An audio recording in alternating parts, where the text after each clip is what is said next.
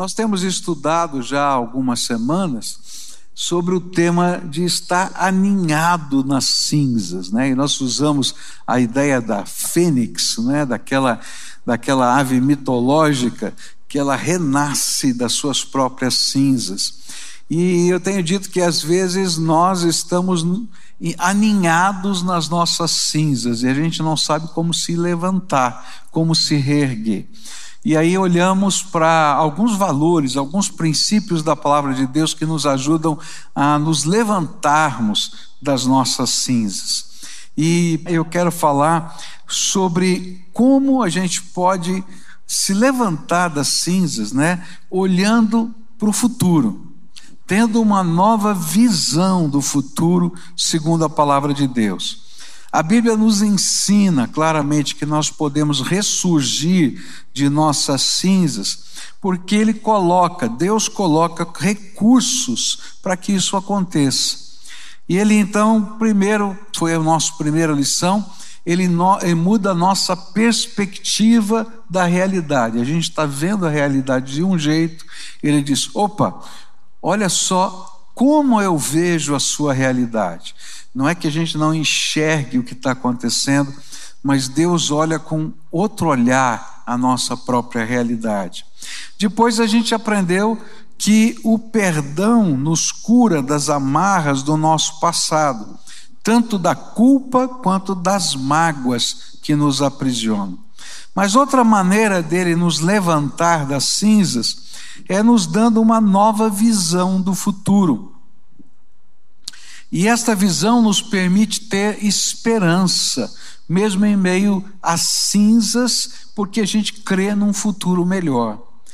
Eu me lembro de uma frase dita por, pelo Lula, né, em sua posse, no primeiro mandato, que certamente vai entrar nos anais da história brasileira, quando no seu discurso de posse ele disse: A esperança venceu o medo. Mas nem sempre é assim, nem sempre a esperança vence o medo. Especialmente quando nós olhamos para o futuro, quando a gente está numa perspectiva do que vai acontecer. E aí a gente começa a trazer para o coração as preocupações, as apreensões, as ansiedades. E elas podem ser das mais variadas espécies. Se você já está ficando velho, então você vai ter uma apreensão sobre a sua velhice. Como é que vai ser a sua velhice, né? Eu conversava com uma pessoa e essa pessoa disse assim: "Eu não quero ficar velho". E eu disse: "Coitado, né? Porque já já furou a sua expectativa, não tem jeito, só se morrer hoje". Né? E você não fica velho, né? Mas assim não tem jeito, você vai envelhecer, não é? Ah, às vezes a gente está olhando para aquilo que está acontecendo ao nosso redor e vem uma apreensão com relação às questões financeiras. Né? Como é que vai ser? De que jeito vai ser?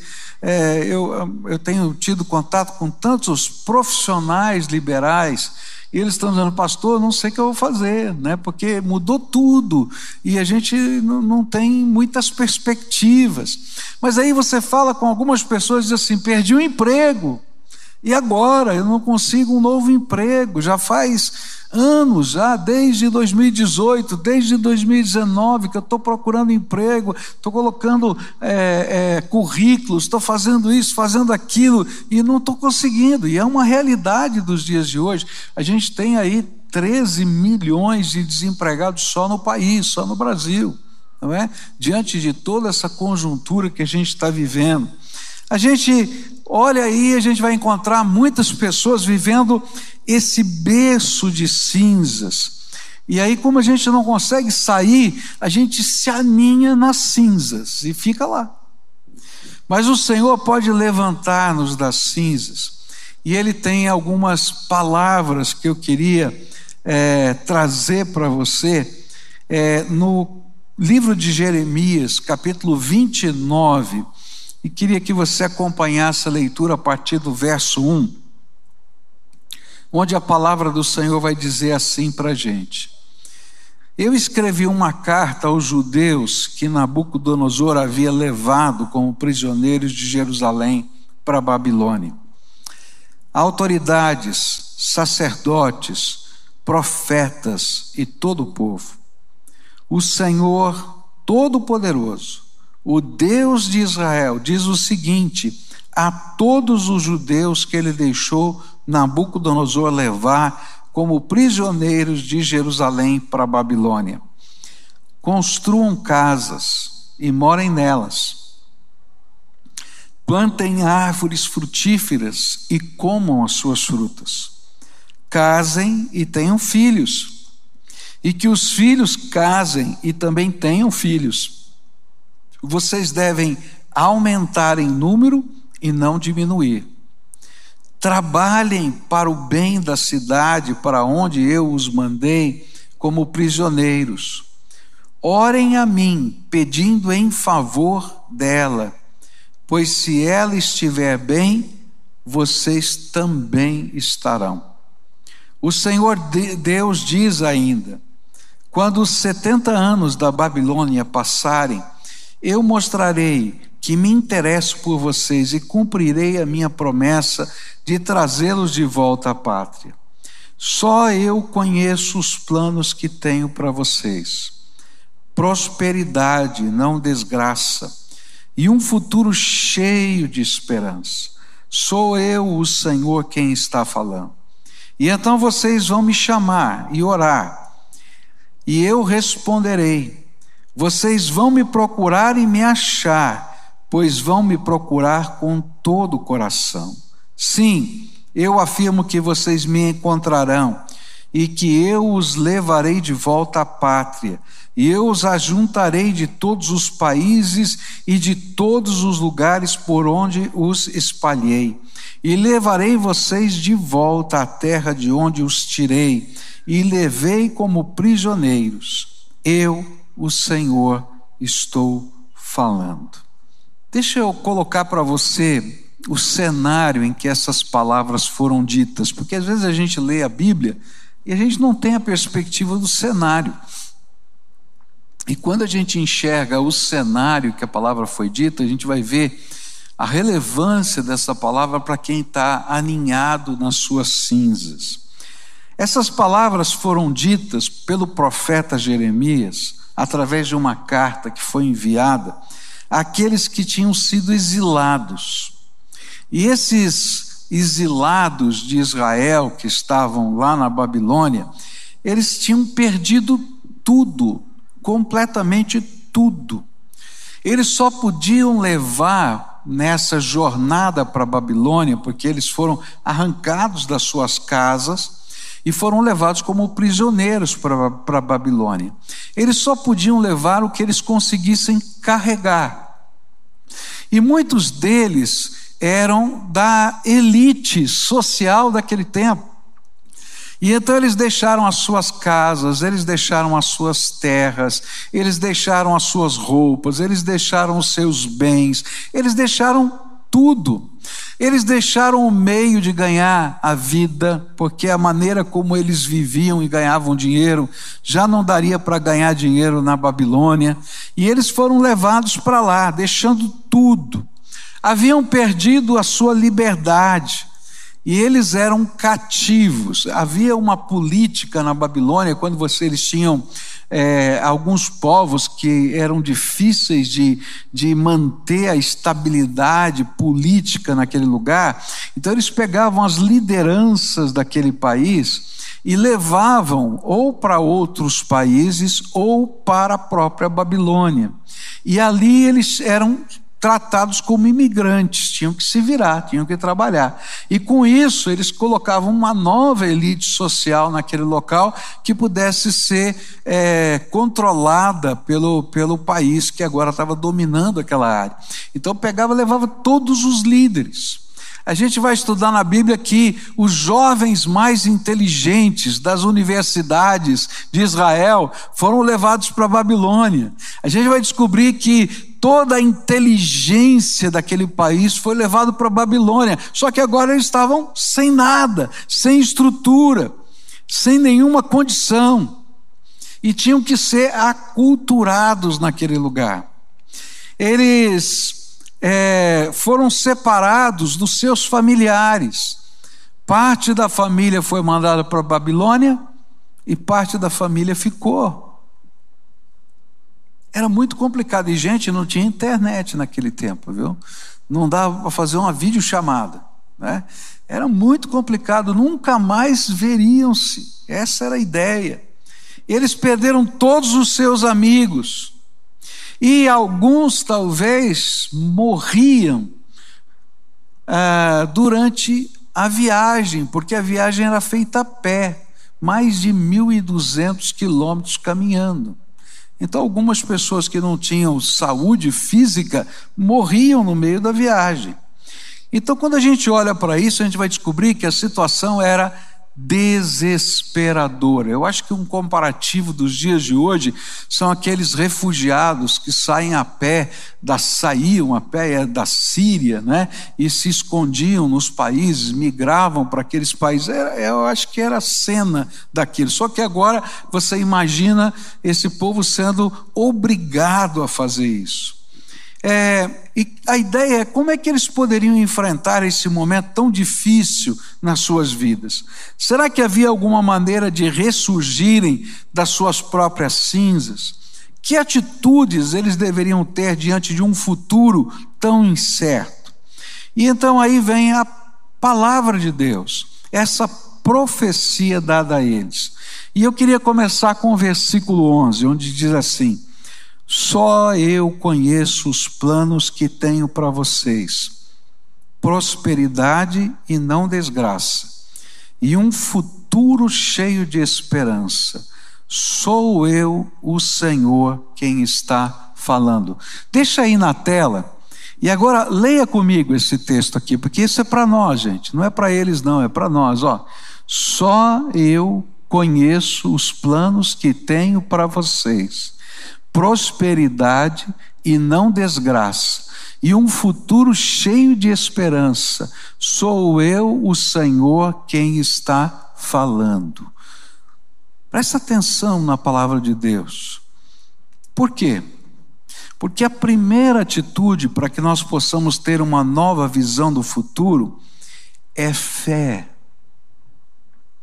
Nós precisamos crer que Deus tem um plano para a nossa vida. Nós precisamos entender como funciona o plano de Deus. Que o plano de Deus, projetado por Ele para mim, é bom. E é um plano de construir um futuro, uma esperança de nos dar condições de vida, de prosperidade, essa é a palavra que está aqui. E é por isso que o profeta introduz a mensagem de esperança com esta expressão: só Deus conhece o plano que tem para você. Ele ainda não foi revelado. Então só Deus conhece. E só Deus, e só em Deus há um futuro porque Deus é eterno e para Ele o futuro não é uma incerteza, faz parte da sua essência. Só em Deus há esperança, porque Ele é amor. Mas principalmente porque só Deus tem um plano para as nossas vidas, para o dia a dia nosso. Nós não fomos lançados nesse mundo e abandonados à nossa própria sorte. Se a gente se vê lançado nesse mundo e abandonado à nossa própria sorte, então o que vem é um grande desespero, porque eu não tenho nenhuma perspectiva. Mas se eu creio que há um Deus e que esse Deus tem um plano para a minha vida e que Ele pode revelar esse plano para mim, mostrar os próximos passos. Então, eu posso ter um futuro e uma esperança. Até quando as coisas ruins estão acontecendo, Ele continua a ter um plano para a minha vida. Até quando eu não consigo entender nada do que está acontecendo, ele continua a ter um plano para a minha vida. Até quando eu não posso vislumbrar qualquer coisa, eu posso crer que Deus tem um plano para a minha vida. E se eu segurar na mão dele, eu posso dar os próximos passos. Porque só ele pode nos alcançar no lugar em que nós nos encontramos, às vezes no fundo do poço, e nos levar ao futuro que Ele mesmo planejou para nós. Eu fico lembrando nesses tempos né, complicados que a gente está vivendo, quantas histórias eu já assisti, já ouvi, já ah, caminhei junto com pessoas nesses 40 e tantos anos aí, já um pouquinho, quase chegando a 41 anos de ministério, né? Quantas pessoas eu vi sem perspectiva, sem sonho, sem esperança, e que Deus fez uma revolução na vida delas. Ele reorganizou a maneira de enxergar a vida, reorganizou os valores, mexeu na família, mexeu no emprego, mexeu em tantas coisas. E como o Senhor transformou por quê? Porque o método de Deus na criação foi transformar o caos em beleza. Se você olhar lá para o livro de Gênesis, vai dizer que o mundo era um caos né? não tinha forma, né? estava tudo lá confuso. E ele disse: Ó, peguei esse mundo que era um verdadeiro caos e transformou na beleza que existe na natureza. Então, o método criativo de Deus é pegar o caos da nossa vida e transformar em beleza. A gente constantemente, por causa do trabalho da Cristolândia, escuta pessoas completamente sem perspectiva, gente que morava na rua tá? Gente que estava estudando medicina, gente que estava é, falava cinco línguas, fala cinco línguas, que fazia isso e de repente por causa das drogas o mundo virou e foram morar nas ruas. E de repente vem a graça de Deus dizendo para eles: olha, eu ainda tenho um plano, um futuro e uma esperança. Mas não é só para eles que Deus faz isso. Deus fez isso lá no passado com esse povo e Deus continua fazendo isso na minha vida e na sua vida. Quando chegam os impasses, aí é que a gente tem que depender de, do plano de Deus. Eu tenho que dizer para você que às vezes eu não entendo nada. E se você diz que entende tudo, então eu vou dizer que você é mentiroso. Porque eu acho que não há nenhum ser humano que consiga entender todas as coisas que acontecem na sua vida. E há momentos na nossa vida que a gente não consegue entender nada.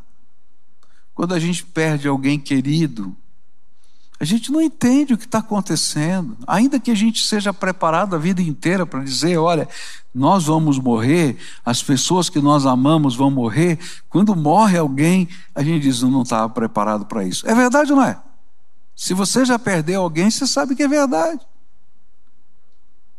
E quantas vezes, quando você perde, por exemplo, um emprego, você sabe, você está vendo o cenário, mas de repente 800 são demitidos de uma grande empresa e você está no meio deles.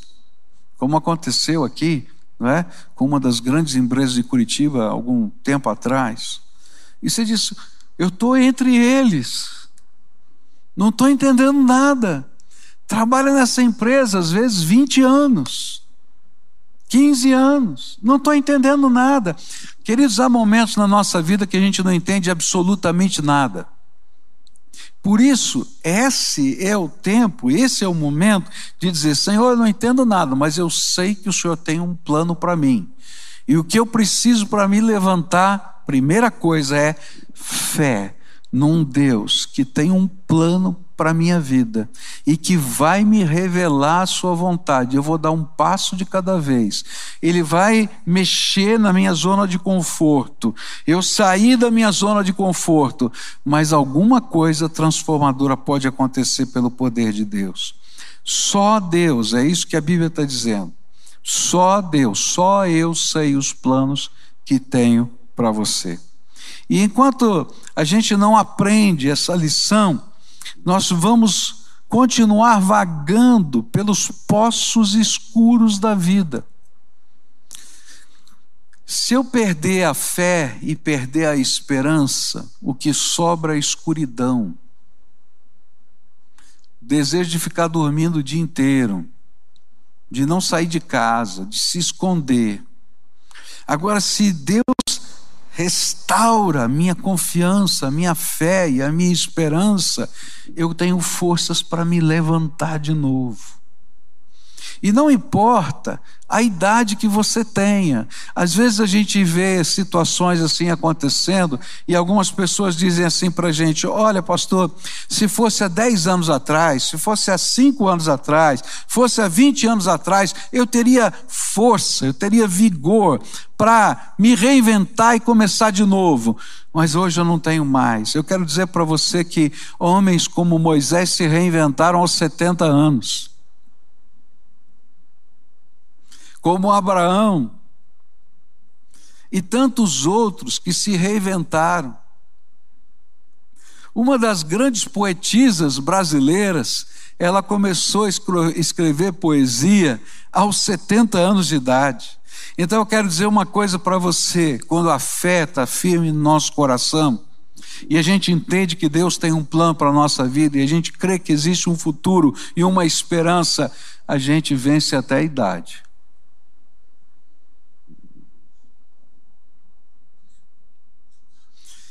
Porque a gente é capaz de se apropriar da visão. E a gente crê que pode sair das cinzas. E a gente tem certeza, por causa do plano de Deus, que ainda não terminou. E que nós podemos esperar algo bom que está chegando. Porque confiamos no controle de Deus em nos conduzir ao lugar que Ele planejou para nós. Então, a primeira coisa que você precisa para se levantar das cinzas. Quando você tem a perspectiva do futuro e precisa ter é fé. Deus tem um plano para a minha vida eu quero saber qual é esse plano. E eu vou buscar esse plano. E é por isso que o segundo desafio vem justamente nesses termos.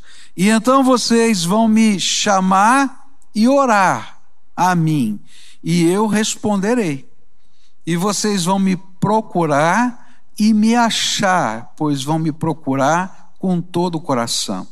Sim, eu afirmo que vocês vão me vocês me encontrarão e que eu os levarei de volta à pátria, e eu os ajuntarei de todos os países e de todos os lugares por onde os espalhei, e levarei vocês de volta à terra de onde os tirei, e levei como prisioneiros. Eu, o Senhor, estou falando. A segunda atitude só pode ser vivida pelas pessoas que já descobriram que só Deus tem um plano e um futuro e uma esperança, ou seja, só pode acontecer se a gente tem fé. Qual é a segunda atitude? Buscar de Deus, de todo o coração, com toda a alma e com todas as suas forças, aquilo que Ele já preparou para nós. Senhor, ok, o Senhor tem um plano, o Senhor tem um futuro, o Senhor prometeu. Então agora começa a revelar. Eu vou buscar a tua revelação. Quais são os seus projetos para a minha vida? E queridos, essa é uma coisa tremenda de Deus, porque Deus fala conosco. E quando a gente começa a buscar a Deus com esse propósito de ouvir a voz de Deus, Deus vai revelando, vai mostrando, vai direcionando a nossa vida. Na minha vida pessoal, estou falando da minha caminhada, da minha jornada, houve vários momentos de impasse na minha vida. Momentos em que eu achei assim, puxa vida, não dá, não vou conseguir, não vai dar certo.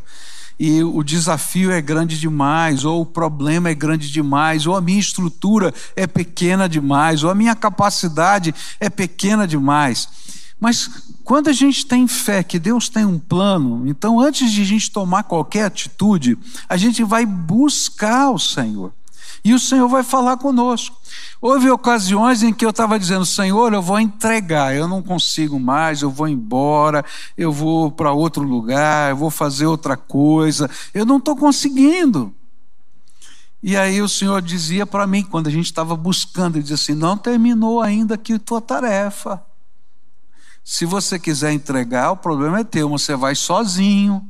Você quer ir sozinho? Eu falei, eu não, estou louco, está difícil aqui com o Senhor, imagina sozinho. Então agora vai, continua, persevera. Outras ocasiões, Eu estava lá com meu coração irado, querendo fazer e acontecer. Ele dizia: fica quieto. Fica quieto. Mas, Senhor, cala a boca.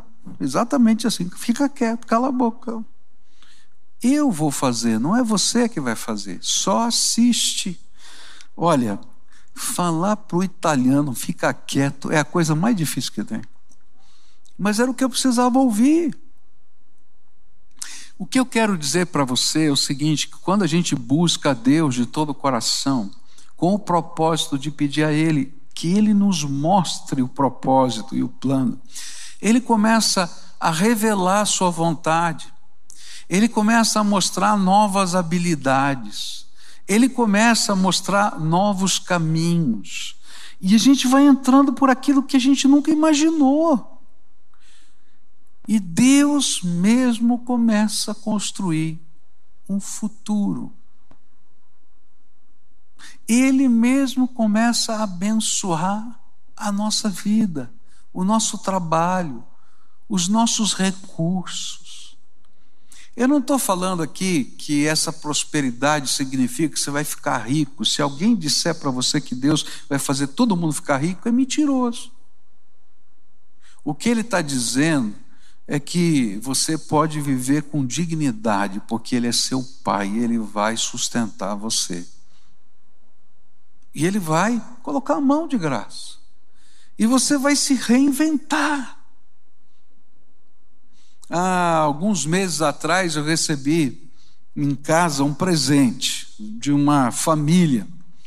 E essa família mandou para mim uma, uma cesta de café da manhã. Era uma data significativa para mim, na, na nossa família, essa pessoa mandou essa cesta. E essa pessoa escreveu lá no bilhetinho né, para mim, é, assinou o seu nome, mas assinou uma de um jeito que eu pudesse lembrar dela, da história dela. Uma família que passou por muita luta, por muita necessidade de não ter dinheiro para comprar comida. E que um milagre de Deus aconteceu quando ela foi numa, numa quitanda comprar uh, verduras. Né? Ela tinha lá uns cinco reais. E aí, com esse dinheiro, ela queria comprar algumas verduras. E quando ela chegou naquele lugar, ah, uma coisa dizia para ela: pega um coco. Ela dizia: Senhor, eu estou precisando comprar comida, comprar um coco é supérfluo. Ele dizia: pega o coco, pega o coco, e o tempo todo pega o coco. E quando ela pegou o coco, no meio daquelas fibras do coco tinha uma nota de 50. E ela foi, fez a feira toda com aquela nota de 50. Então ela escreveu: A mulher do coco para mim né, na. Diz assim, pastor, Deus tem feito tantas coisas. Eu e a minha sogra abrimos uma confecção que está indo muito bem. Nosso, meu marido abriu um aviário que está indo muito bem, vende rações, não sei o que, etc. E agora nós abrimos essa empresa de café da manhã, que mesmo no meio da pandemia está indo muito bem eu sou a mulher do coco.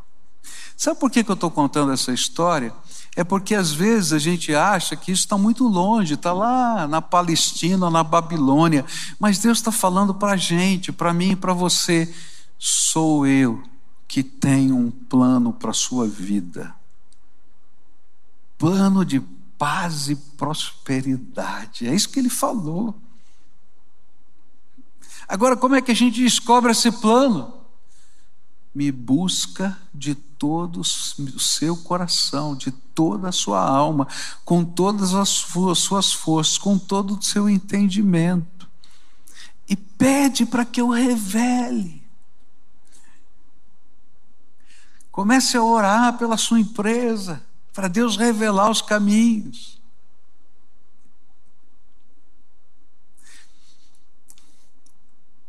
Na década de 50, Logo depois da Segunda Guerra Mundial, a Coreia, e depois da Guerra da Coreia, a Coreia do Sul estava acabada. E algumas mulheres começaram a se reunir às quatro da manhã para orarem pelos seus esposos poderem levantar o sustento das suas famílias. E anos atrás, no ano 2000, eu estive lá na Coreia, num grande congresso que aconteceu lá, e eu pude encontrar esse movimento de oração, né, liderado já por senhoras bem velhinhas, mas que eram as esposas dos maiores empresários da Coreia. E uma das igrejas onde eu fui participar aquele encontro era uma igreja que era cavada no meio da rocha. É um lugar lindíssimo, mas deve ser, ter sido uma construção caríssima, porque tinha que estourar aquelas rochas todas para poder fazer aquela construção. E aquela igreja tinha sido doada por um dos empresários daquele círculo de oração. E o testemunho que aquelas mulheres deram naquele congresso foi exatamente esse. Naquele tempo, a gente não tinha perspectiva de futuro, a gente não sabia o que ia acontecer, mas nós críamos que Deus tinha um plano para nós. Nós críamos que ele tinha um futuro, nós críamos que ele tinha uma esperança. E então nós reunimos todos os dias, às quatro horas da manhã. E se você for na Coreia, você vai ver que a maioria das igrejas até hoje se reúne todos os dias, das quatro às seis da manhã, e depois o povo sai para o trabalho. Por quê? Porque eles sabiam que se buscassem o Senhor, o Senhor iria revelar a eles os seus planos, a sua vontade, não apenas nos aspectos espirituais da vida. É claro que o primeiro impacto vai ser na sua vida espiritual, o primeiro impacto vai ser na sua comunhão com Deus, o primeiro impacto vai ser na sua capacidade de crer num Deus que faz milagres, porque sem isso a gente não vai conseguir orar, vai ser perda de tempo.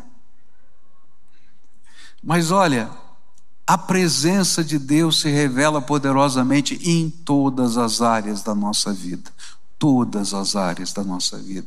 E é isso que esse texto está dizendo para a gente, nessa carta que está sendo enviada pelo profeta. Olha, vocês vão buscar e vão encontrar, quando vocês me buscarem de todo o coração, de todo o coração.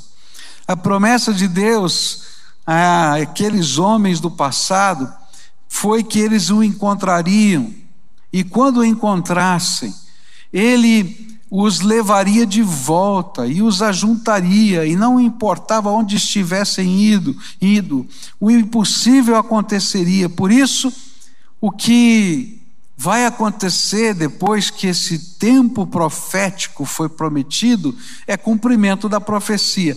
Deus vai dizer para aquele povo: olha, Presta atenção. Vocês vão ficar aqui na Babilônia 70 anos. E não adianta ficar sonhando com o passado. Porque essa geração inteira vai ficar aqui. Então, construam casas, casem os seus filhos, comprem, comprem terras, semeiem as terras, colham os frutos, comam dos frutos, e eu vou abençoá-los. Mas quando chegar a hora de vocês voltarem, e eu já estou dizendo para você até qual é o tempo. Algumas vezes Deus não fala qual é o tempo, mas lá Ele falou. Não importa onde vocês estejam, eu vou trazer vocês de volta. E diz a palavra de Deus, né, e está registrado nas Escrituras, que quando esse tempo terminou, Deus chamou o seu povo de volta e a nação que não existia voltou a existir. Israel deixou de existir e ele voltou a existir 70 anos depois do cativeiro babilônico. Talvez alguém pudesse dizer assim: ah, isso é fantasioso, nenhuma nação volta a existir depois de 70 anos. Não tem jeito. As pessoas tomam a terra, faz isso, faz aquilo. Mas para que a gente não tivesse dúvida, no ano de 1948, depois de mais de 1870 anos. 1870 anos. Que Israel havia deixado de existir, porque no ano 70 depois de Cristo, o general Tito entrou, destruiu a cidade romano, destruiu a cidade de Jerusalém, o templo, e espalhou, acabou com a, com a nação israelita, espalhou pelo mundo todo, houve uma diáspora, acabou. Mas no ano de 1948, tá? Depois da Segunda Guerra Mundial, judeus de todas as partes do mundo que falavam as mais diferentes línguas dessa terra. Judeu da Argentina, do Brasil, dos Estados Unidos, judeu que estava em, estava em todos os países da Europa, especialmente da Alemanha, da Holanda, da Rússia, voltaram para Israel. E em 1948, as Nações Unidas reconheceram o Estado de Israel. E o mais difícil aconteceu, porque eles falavam tantas línguas de tantos povos diferentes, de tantas nações diferentes, eles decidiram pegar o hebraico, que não era mais falado todo esse tempo, que só era lido na Torá e que somente os eruditos conheciam, e disseram: o hebraico vai ser a nossa língua. E eles reaprenderam, todos eles, a falar o hebraico, e essa é a língua daquele país hoje. Então, para que a gente não tivesse dúvidas de que Deus pode fazer coisas extraordinárias, como ele prometeu que faria naquele tempo lá dos babilônios, ele repetiu esse milagre em 1948 e você pode ser testemunha disso hoje. Quando Deus diz, eu tenho um plano, um futuro e uma esperança, é coisa séria. E eu posso ter fé e eu tenho que buscar isso de todo o meu coração, de toda a minha alma, com todas as minhas forças, e eu vou ver estas coisas acontecerem na minha vida. A ideia que esse texto está tá trazendo para mim é: será que há alguma coisa que Deus não possa fazer? Será que há alguma coisa que ele não possa consertar, restaurar, curar, libertar, transformar?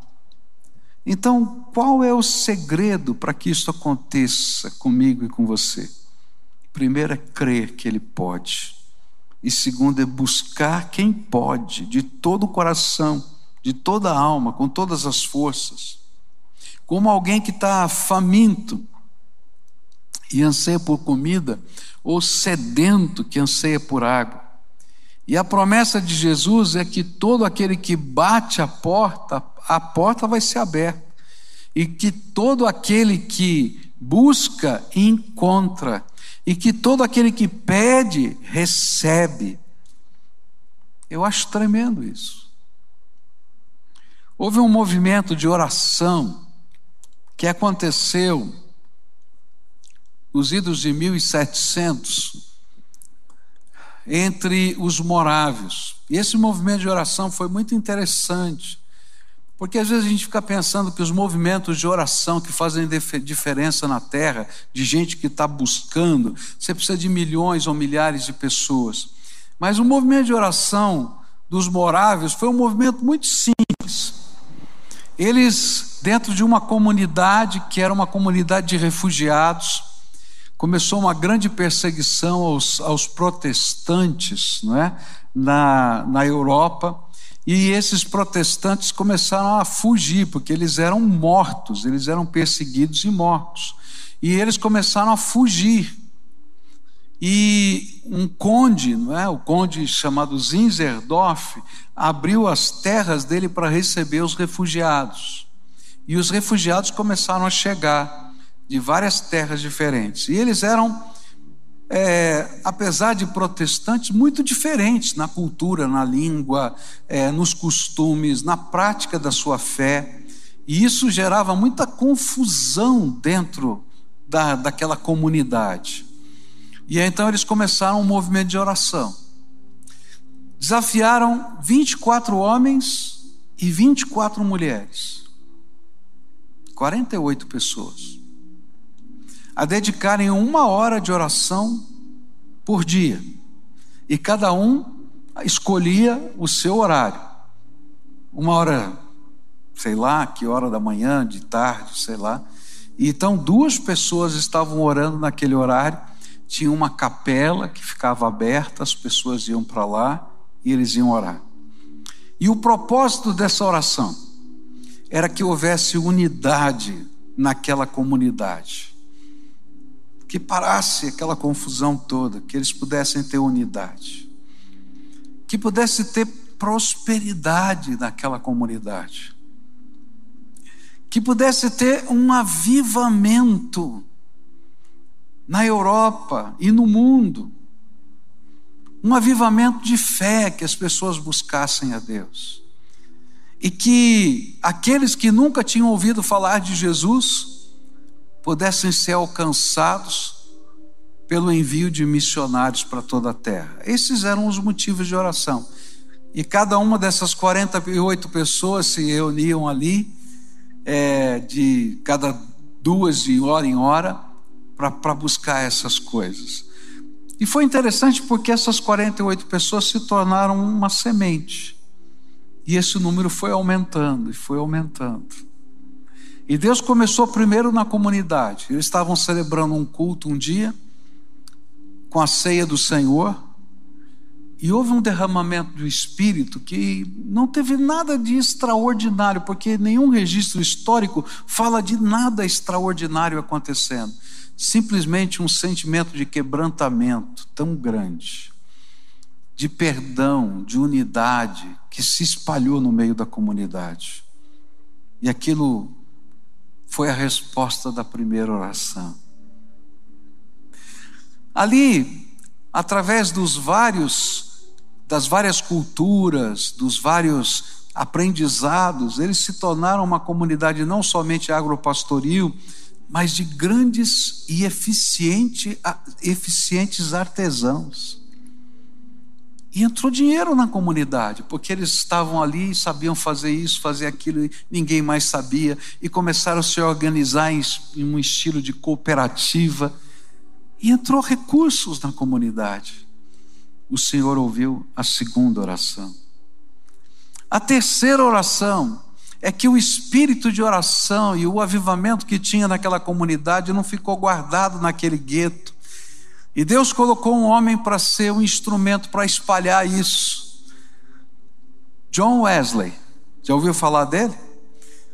Conheceu os moráveis. Depois foi visitá-los várias vezes, foi aprender com eles os movimentos de oração. E eu fiquei sabendo que os moráveis tinham células que eles chamavam de batos, não sei por que, que chamavam de batos, mas esse era o nome, e eram grupinhos pequenos. E, e aí John Wesley aprendeu com eles isso e criou os grupos de santidade e espalhou pelo mundo.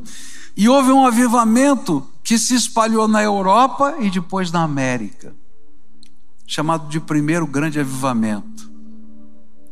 E tudo aconteceu por causa daquela reuniãozinha de oração. E aí, o maior movimento missionário evangélico vai acontecer por causa dos moráveis. Porque eles começam a enviar missionários para todos os lugares do mundo. E algumas coisas lindas acontecem. Tem um desses missionários que o coração dele ardia pelos escravos, que estavam lá sendo levados e ninguém deixava evangelizar escravos. Sabe o que esse homem fez? Ele se deu como escravo para trabalhar numa senzala e poder levar o evangelho de Jesus a outros escravos. O Senhor tem um plano, um futuro e uma esperança. E para a gente sair desse ninho de cinzas, a gente precisa de fé, crer nesse plano. E a gente tem que buscar de Deus aquilo que Ele prometeu. E Ele vai começar a revelar isso na nossa vida.